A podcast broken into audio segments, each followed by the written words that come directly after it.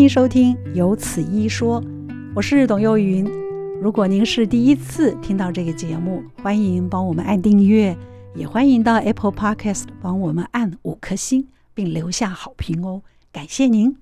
今天在礼拜二的单元，我为您邀访到的是台北荣民总医院心脏外科的主治医师吴飞义。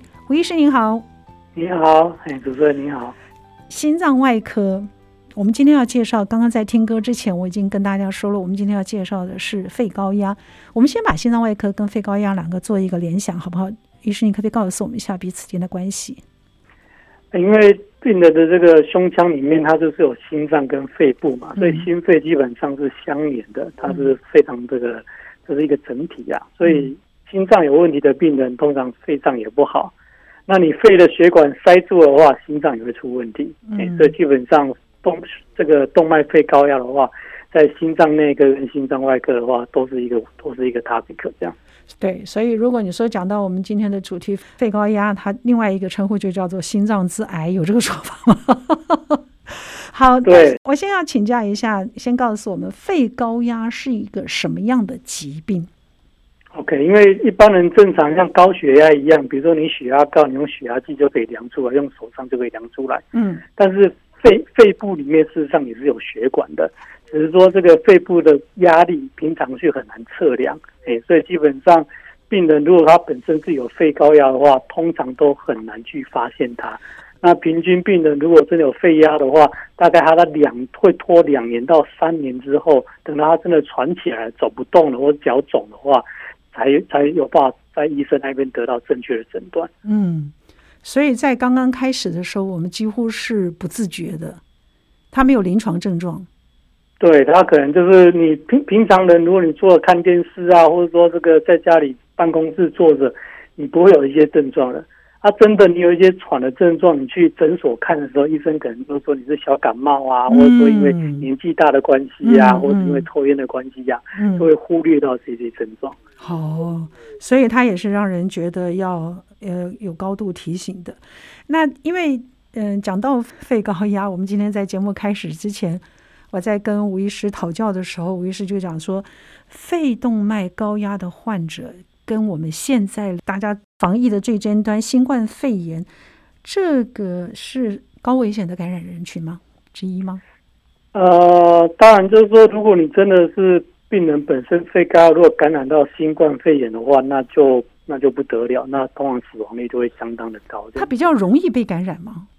比较容易被感染，因为新冠肺炎它本身就是高传染率啦。嗯，哎，所以你可能正常人得到，它不见得有症状。但是你一旦是肺高压得到的话，你的这个症状表现出来就会相当的严重。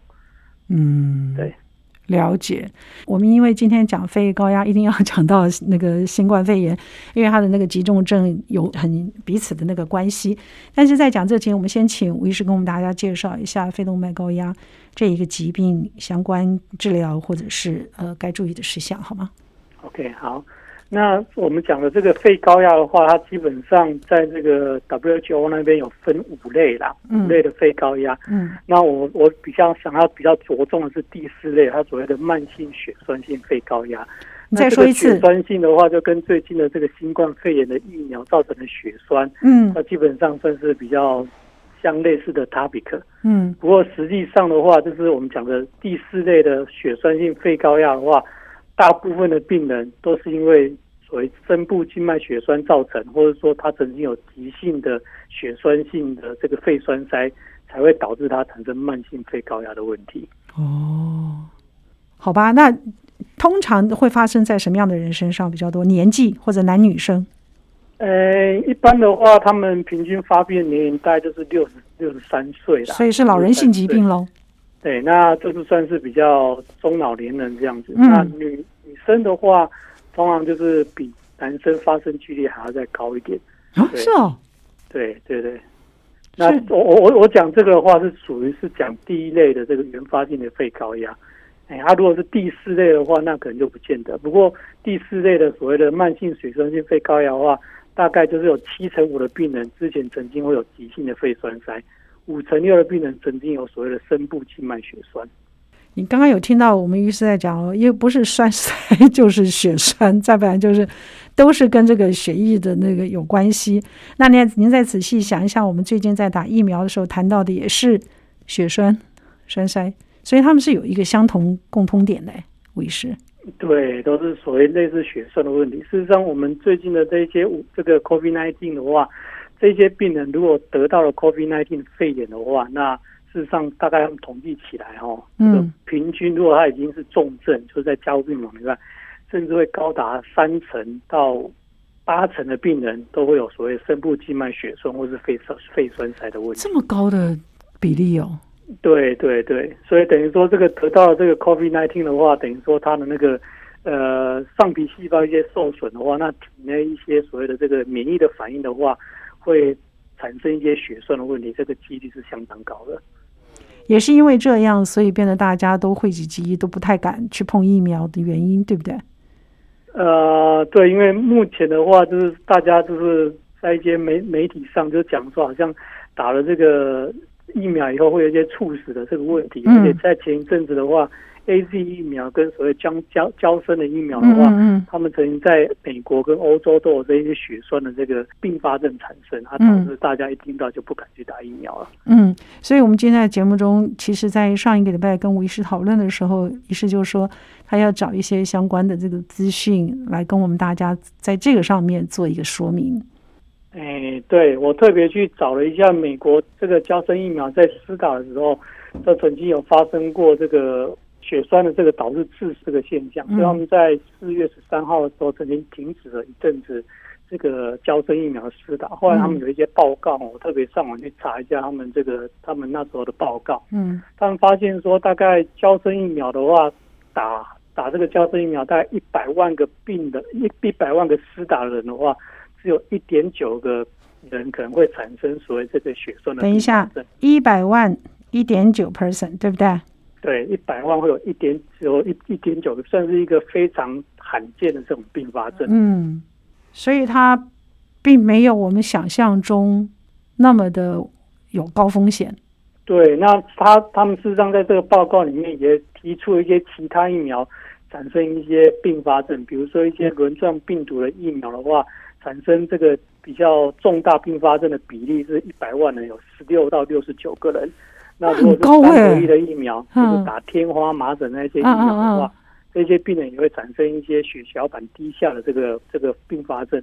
已经一百万人会有二十六个人会产生这些血小血小板低下的这个情形，都比我们打疫苗的高。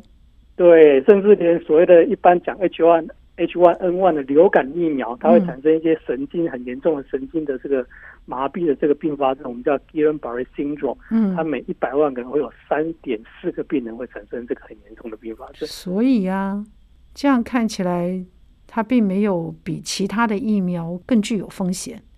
对，跟其他疫苗比起来的话，它这个产生血栓的比例的话，事实上也不见得比其他的疫苗还来得高。那为什么会被我们这么放大解读啊？呃，可能这个 这个疫苗现在是全球关注的重点啊，嗯，全球关注的重点，所以相比于其他我们之前讲的这个辉瑞的疫苗，或者说这个莫德纳的疫苗的话，嗯，有第二种不同形式的疫苗出来，它一旦有所谓的并发症或副作用产生的话，大家都会去放大检视检视它这样子。所以，我们如果跟吴医师这样讨论下来，基本上有疫苗应该要去种的，即使是有肺动脉的。疾病病人吗？对对，因为我本身是心脏外科的哈，特别去看了一些这个国外跟国内的 guideline 哈。嗯。那尤其像之前台大医院，或是像这个台中荣总，他们曾经都有针对这个 COVID-19 做一系列的演讲跟这个这个专题的。嗯。大部分都建议，即使你有心脏病的问题，有先天性心脏病的有开过刀、冠状动脉绕道、瓣膜，或者说这个，通通都可以吗？对，甚至连肺部、肺部这个我们讲慢性肺阻塞疾病的病人的话，uh -huh. 都会建议还是打疫苗的，这个得到的好处会比较好，而且更应该去打疫苗。哦，那这个跟年纪有没有关系？就年纪大或者有这样的疾病，它的风险会因此而变得比较高吗？打疫苗的风险，因为它我们本身就有这个疾病，不管是肺动脉啊，或者是老人家，或者是呃年纪大呀。但是不管年纪大或者是有肺动脉的。这个肺高压的疾病，但是还是您刚刚讲的那一大堆心脏的那个动过手术啊，或者跟心脏什么什么什么心脏那么多疾病，他仍然您仍然建议是应该要去打的，对不对？对对，这是我们讲是高度建议，不是建议是高度建议。哦，真的哦？对，哎，甚至你有有在吃一些这个抗血栓的药，比如说你开过瓣膜，或者是说开过心脏。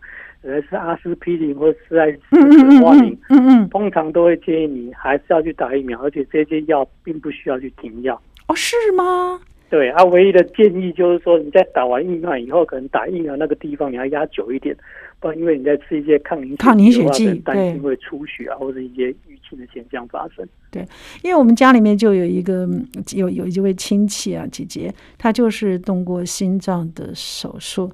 那大家就会说：“你不要去了，你不要 心脏病，你不要去打。”结果他就问了他原来的那个手术医生：“说我可以打疫苗吗？”那个医生什么都没解释，就一秒钟秒回说：“去打。”就这样。对，就像我这个邻居，他年纪也是九十几岁了，嗯，那他有心脏的问题，有心律不整的问题，再吃一些抗这个。是是是，我也是建议说，就去打吧，就去打吧。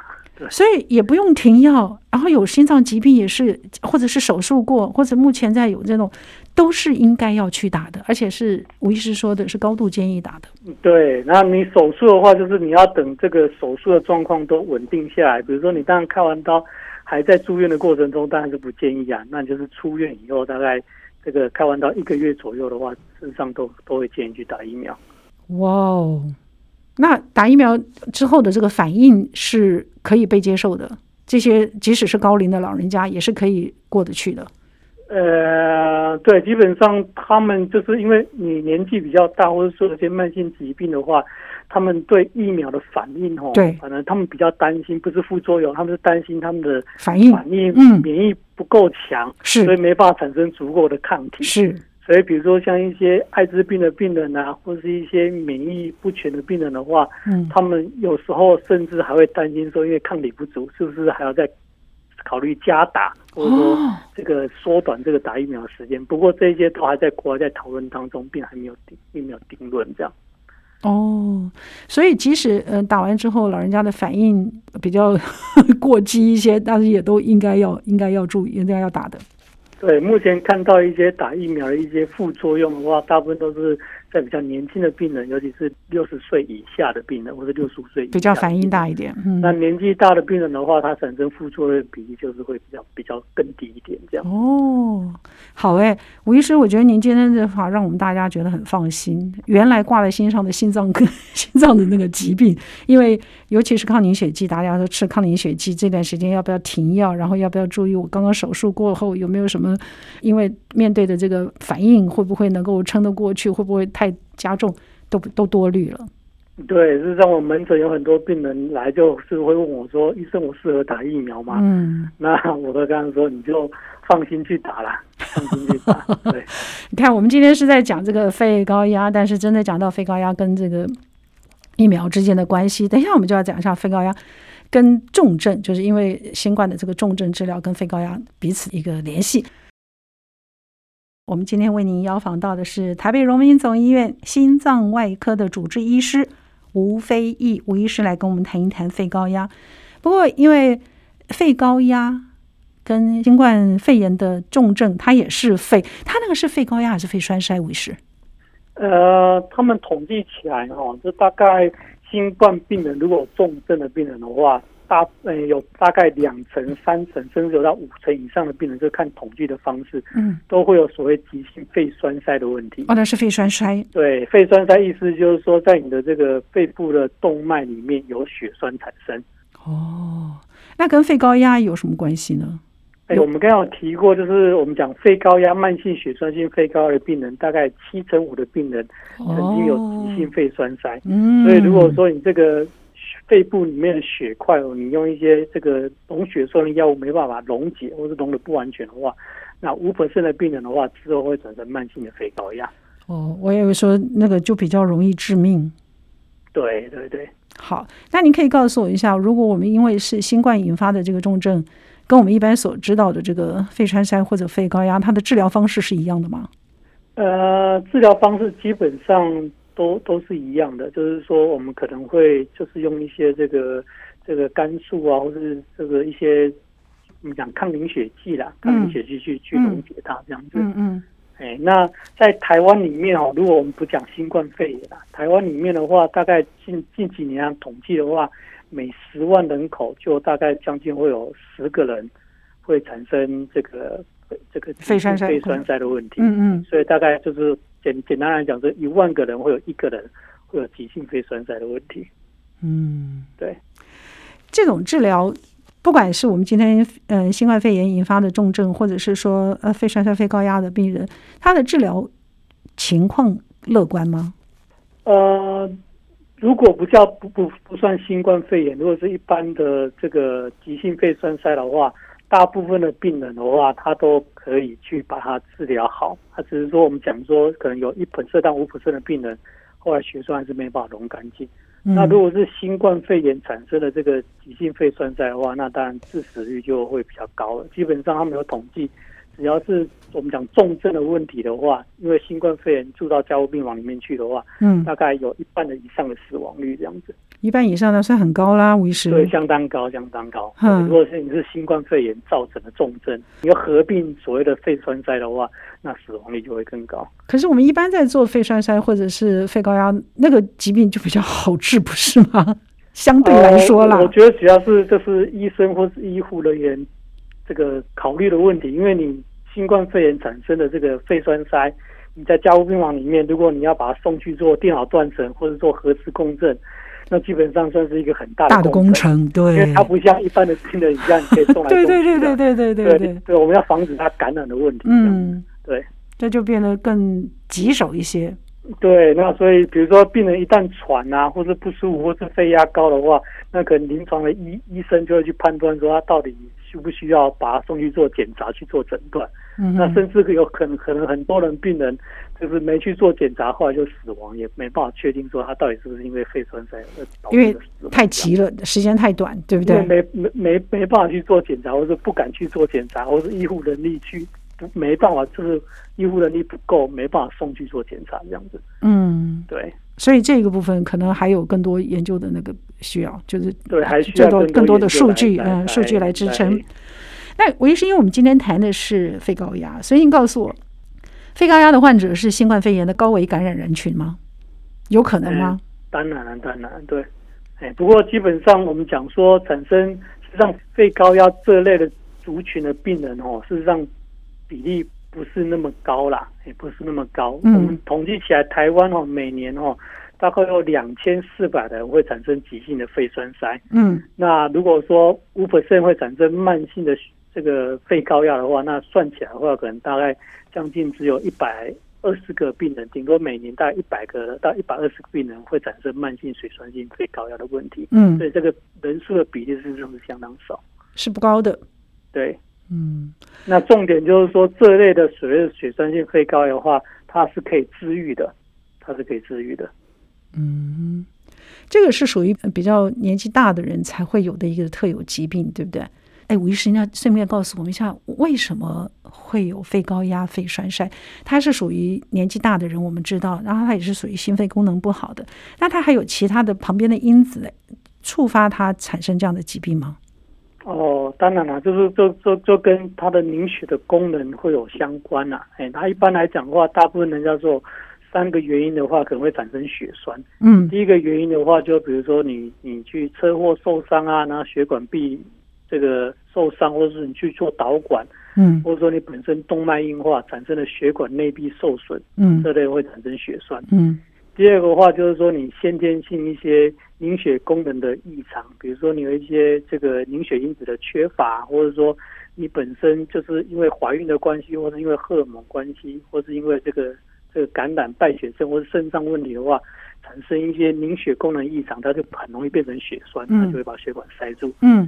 那第三个的话，就是一些血液流速的异常，比如说你是一些常常坐在这个沙发上看电视都不动的啊，或者说你去坐飞机、坐火车五个小时、八个小时坐在椅子上都不起来活动啊，或者说本身它有一些这个心率不整的问题，就是血液的流速不正常，它不动，嗯，然后再加上比如说你夏天很热，但是又不喝水，啊，水分一直蒸发掉，血液的粘稠度就比较高，嗯，所以有这三个原因，就容易容易产生一些血栓的问题。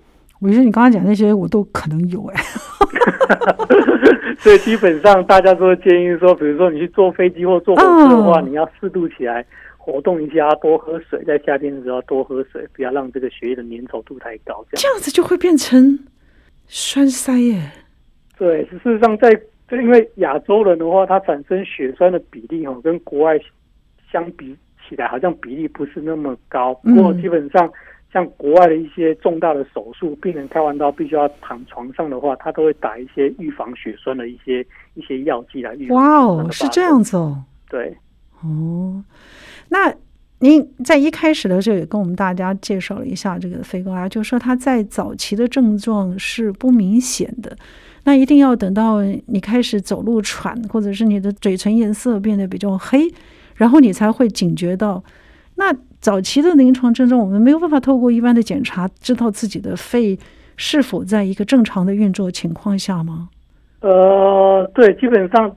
不不，嗯，不要说一般的民众的，即使是一般的医师、家庭医师，甚至胸腔胸腔科医师，嗯，可能就不会去警觉到说会会有这个问题。通常会转过来我们这一边，通常病人已经喘了，心脏已经扩大了，去找心脏超音波，才发现说，哎，他怎么肺压变那么高，才会去找他的原因这样。哦，对，所以等到去看医生的时候，他就已经是重症了。就等于说，它的那个分级就会比较后面。通常我们讲这个分几级？分级我们会分大概四级。嗯，第一个就是说你日常活动都没有受限啊，然后就走来走去没有问题啊。嗯。第二个的话就是你可能开始会有一点点喘的一些疲倦，但是就是比如说你在运动跑步的时候才会发生这些问题，你也不会特别去注意它。嗯嗯。第三级就是说你即使不太活动，比如说你只是起来上个厕所就开始喘不舒服，甚至会。晕倒，嗯，这些就是比较严重的第三级。嗯，第四级就是说，你即使不活动，也都会有症状，那这个就是很严重的第四级这样子。啊，对，一般人可能会到大概在第三级的时候才才会警觉，这样没错，这样才会警觉。可是它治疗效果最好的应该是在二级以下吧？通常如果说治疗效果最好的，这治疗的话，通常就是有两种啊，一种就是我们所谓吃一般的这个。抗凝血剂，来让这个血栓慢慢的溶掉，再增加更多。嗯，那第二个的话，就是说用一些这个降肺压的药物去治疗它。嗯，哎，啊，如果说我们发现说肺肺。肺压真的是太高了，那你吃药的效果一定是不好了。那我们就必须要动手术，开刀的方式去把里面的血栓都把它取出来。吴医师是，这是一个相当复杂的手术，这样子。吴医师是心脏外科，你知道外科那就是手术的部分，所以可能他就是常常会碰到三级以后需要手术的病人。那手术的效果是？是好的吗？你先等我一下，我们听首歌，你再告诉我们，好吧？怎么样就是手术的效果，然后有预防的方式吗？那照你这样讲，一二级我们完全都没办法知道吗？我们不能去做一个预防或者什么？我们今天为您邀访的是台北荣民总医院的吴飞义吴医师，吴医师目前是心脏外科的主治医师，跟我们大家今天讨论的是肺高压，但是因为您知道肺高压，呃，因为新冠。疫情也是他他他的那个重症显示也是肺栓塞跟高压，对不对，吴医师？然后他有很多人会因为这个关关系，会想说，我到底要不要注射疫苗？那注射疫苗造成的血栓关系跟这个是不是也有一些连结？我们今天特别请到了吴医师跟大家做了一些说明。那回到了肺高压的主题，那也请您告诉我们一下，在手术之后的肺高压，它的预后效果是好的吗？OK，如果说这个。找比较有经验的这个医师，或者说这个医院的话，哈，那我们能够把这个血栓基本上都把它拿掉的话，那基本上开完刀的预后是相当不错的，甚至有一些病人就之后就完全不需要吃降肺压的药，他的肺部就可以维维持到正常的这个现象。哦，所以术后还是要再吃药的。呃，术后的话，基本上会有这种肺高的病人，他都是因为血栓的问题，所以事后术后的话，他必须要。吃抗凝血剂，他必须要一辈子都要吃抗凝血剂，避免这些血栓再度的复发。嗯，那一期、二期，您刚刚讲，他几乎一期是感觉不出症状，二期只有你运动之后才有。可是运动之后喘是所有人常有的这种通常现象。所以在这种一二期之内，我们是没有办法透过任何的那个方式来知道我自己的肺功能是好的不好的。呃，对，所以就是必须要问一下他的你的病史的，比如说你曾经脚有肿过，那可能就是有所谓的这个深部血栓性这个这个血血栓的问题，那可能比如说你喘起来的话，就要特别去注意这样子。您不是说喘起来就已经非常严重了吗？对不对？就是我们刚刚讲过，就是说大概有这个。七成以上的病人曾经有急性肺栓塞的问题，或者说有这个六成以上曾经有所谓深部静脉血栓的问题，所以有这类的病人，我们在追踪的话，我们就会更注意它，它后续会不会发展成所谓的这个慢性血栓性肺高压的这个状况。嗯，所以肿的，如果是身上有肿、有晕眩的状况、有咳的状况，你才会比较去注意。嗯，对，就是你曾经脚有肿、曾经有血栓的问题的话，那就是。发生有一些喘、晕眩的话，那可能我们就会去帮你做检查。肺高压，我们有预防的方式吗？呃，肺高压基本上栓塞了，我应该这样讲，我们把这两个连在一起好了。栓塞跟高压，它有一些我们可以提早预防，或者是家族性的吗？或者是我有特别的疾病，对于对于这个现象就要更敏感多一点的吗？嗯、呃，对。那如果本身的话，比如说你本身是先天性的问题造成你凝血功能异常的话，那那没办法，那就是如果你产生血栓，我们去检查到了以后，那可能就是要持续吃药来、嗯、来保健。嗯，那我们刚才讲过的话，血栓产生就是有三个问三三个状况，第一个是你的血管内壁受伤，第二个是你这个凝血的这个状况改变，第三个是你这个血液的流速的改变。所以，比如说你本身有在吃一些这个。荷尔蒙的，那可能就是要注意栓塞的问题，或者说你本身有去坐飞机的，或者是说这个坐火车的，那你可能就是要适当起来动一动，或者穿一些这个弹性袜来来预防这些血栓的发生。那如果是你受伤的话，那你可能就是要特别注意，是不是受伤以后脚整个肿起来，那就要及早去看医生。这样，吴医师，你建议这个如果有自体免疫疾病的这些病患，需要做定期肺功能的检查吗？我我想，如果你真的是有一些免疫的问题的话，那那个风湿免疫科医师应该都会有追踪的。像红斑性狼疮啊什么之类的病人的话，嗯、他是去坐飞机，后来发现腿肿起来，产生急性肺栓塞，然后产生这个慢性血栓，就来来找我开刀。不过也是因为这个血栓问题，他去检查才发现说他有自体免疫的问题。所以。自体免疫也不是一个很容易被发现的疾病，你的意思是这样？对，哦，我觉得这样子真的是很辛苦哎。对，让人家都不知道要怎么预防。我本来想说有没有什么可以预防的方法，看来是没有的。很辛苦。好，那我们因为今天请教的是吴斐亿吴医师，而且他也是心脏外科，跟我们讲到肺高压，不管是肺高压、肺或者肺栓塞，你这样子听起来，它的危险是在于，因为我们早先不太知道，等我们发现的时候，它就是一个比较急性的症状。嘉宇现在又是新冠疫情当前，那这两个者新冠疫情的重症，它所展示的就是肺栓塞的疾病，对不对？对，事实上，我们这个慢性血栓性肺高压哦，它跟平常我们讲的高血压又不太一样，因为它算是一个蛮恶性的疾病。嗯，那它有点类似像是这个末期的癌症啊。如果说你不治疗的话，五年的话，大概存活率只有三成。嗯，对，真的很，真的不太好哎。所以一旦发生，一旦知道是血栓性肺高压的话，那就要及早处理，不管是开刀的方式。或者是导管的方式，或者用吃药的方式，就要赶快去处理它。我要再回头来问一下，新冠造成的这个肺栓塞或者是高压，他们在说预后是一个不可逆的，就是肺部损伤的那个情况是不可逆的。那呃，我想听一下吴医师的看法。如如果你是血栓性慢性血栓性肺高压的话，那大概大家已经可以证实，就是我们只要把那些增厚的内膜，把那些血栓能够完整的把它移除以后，基本上它的肺部的功能基本上就会完全回来了。哦，对，所以大家说那个变成那个纤维化或者是什么，大家觉得很恐怖，一不一定会有的。呃，如如果你是比如说一些感染，我们讲说这个。COVID-19 的病人产生肺纤维的话，那当然就是不可逆了。嗯，那如果你在急性期，它是一些肺栓塞的问题，你赶快用一些溶血栓的药剂把这些血栓把它溶掉，那基本上它肺部的功能的话，应该是都可以保留这样。Okay. 大家听，你看，我们因为现在资讯实在太容易取得，所以也因为太容易取得，所以你常常会得到很多似是而非的概念。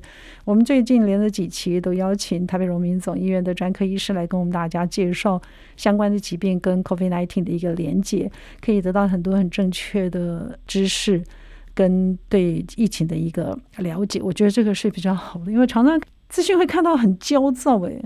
吴医师，你你 你会在门诊里面跟大家做这样的解释吗？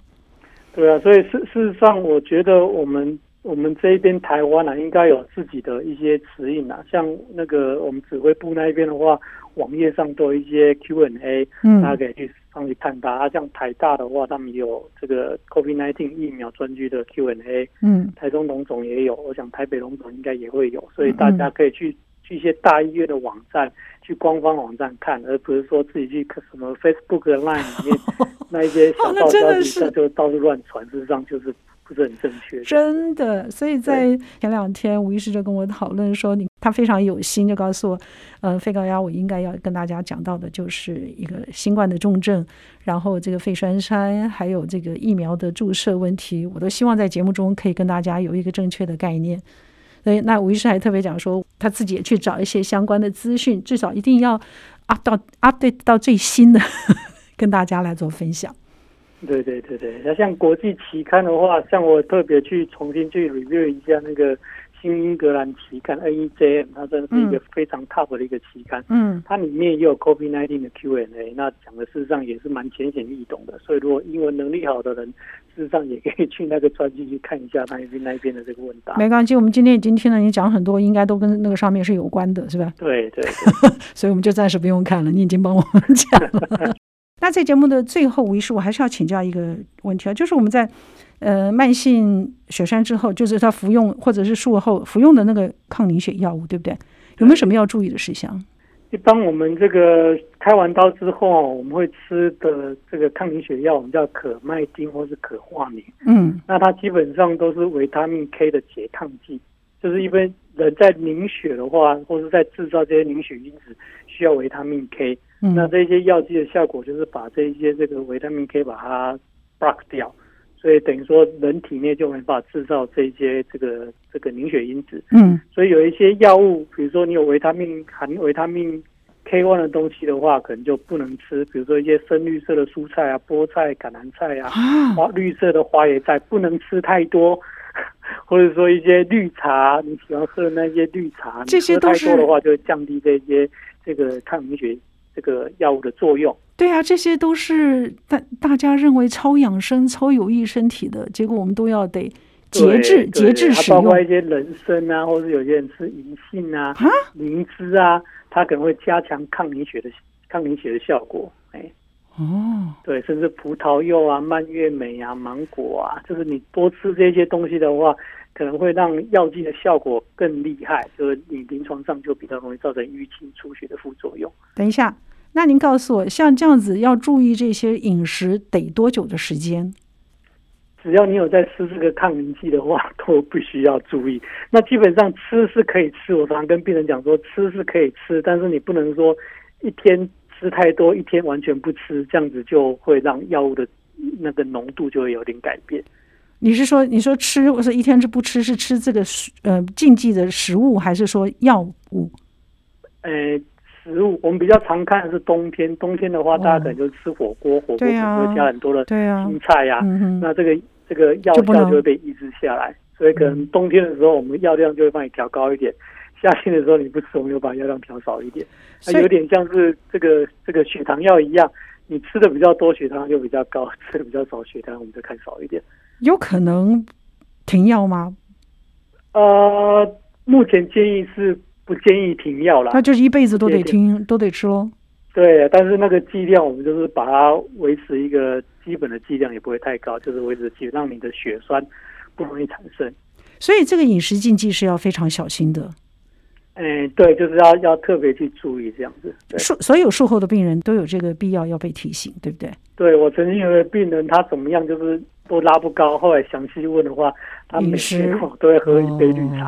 哦 对呀、啊，绿茶是养生是属于。他觉得那个无所谓吧，喝个饮料而已。结果就上把它停掉以后，药物就可以控制得很好。哦，所以这个可能真的要小心。有的时候医生会跟他说：“你这个真的不要吃。”但他可能就有一两样落掉了，他就是刚好吃那一两样，然后你就可能没有被注意到。这个是要非常仔细小心的。如果我们也有这样的手术之后，那呃，食物的注意、饮食上的那个调节是要非常非常小心的。对不对？对对对，没错。这也是我们今天在节目最后跟吴医师所讨教的一个重点。那也给我们所有有过手术的病人，一定要提醒您注意一下，哪怕是小小东西。您如果您一直有觉得服用药物而没有调得很好的话，您可能就要跟医生讨论一下，在您的饮食上该注意的事情。这个是我们今天要跟大家说的，好不好？很开心，我们今天在节目中为您邀请到吴非义吴医师，而且医师在我们讨论之前啊，他真的花了很多的心思去找最新的期刊，找最好最及时的消息，而且是最正确的讯息。主要是希望我们的荣民荣眷朋友在疫防疫期间，呃，你从赖上啊群组上的那些讯息，有时候实在太杂太乱，他有的根本就都不正确，所以想要知道正确的资讯，你可以从。呃，哎，可以听我们荣总的 荣总医生的专业分享，你也可以在我们的那个疾病防治中心，呃，可以做一个非常好的那个正确，它有很多 Q&A，对不对？对，你是可以，你可以是可以上网去咨询的，不要不要听太多方面的资讯，会把自己搞得太紧张。谢谢吴斐仪吴医师，谢谢您。好，谢谢谢谢主持人。今天的节目就到这儿了，谢谢您的收听，请记得按订阅。也欢迎到 Apple Podcast 帮我们按五颗星。如果听完我们的节目有什么想跟我们说的话，欢迎您利用 Apple Podcast 的留言功能，我们会在之后的节目里面来回应大家。谢谢您。